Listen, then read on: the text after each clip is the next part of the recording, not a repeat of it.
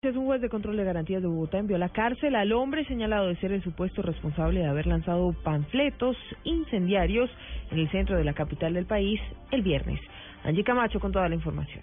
Buenos días. A la cárcel La Modelo de Bogotá fue enviado Brian Alberto Castillo Pardo, el joven de 21 años que fue capturado según las autoridades en flagrancia la noche del pasado viernes, luego de que presuntamente lanzara una bomba panfletaria con publicidad alusiva al LN en el Parque Santander en el centro de Bogotá. Este estudiante fue imputado por los delitos de terrorismo y rebelión. Eso fue lo que dijo el fiscal moreno Juan Manuel Hernández sobre el sindicato. A usted personalmente se le imputa el hecho de haber colocado una bomba, que si bien es panfletaria, eso no significa que deje de ser bomba, que deje de ser un aparato explosivo para proporcionar la causa.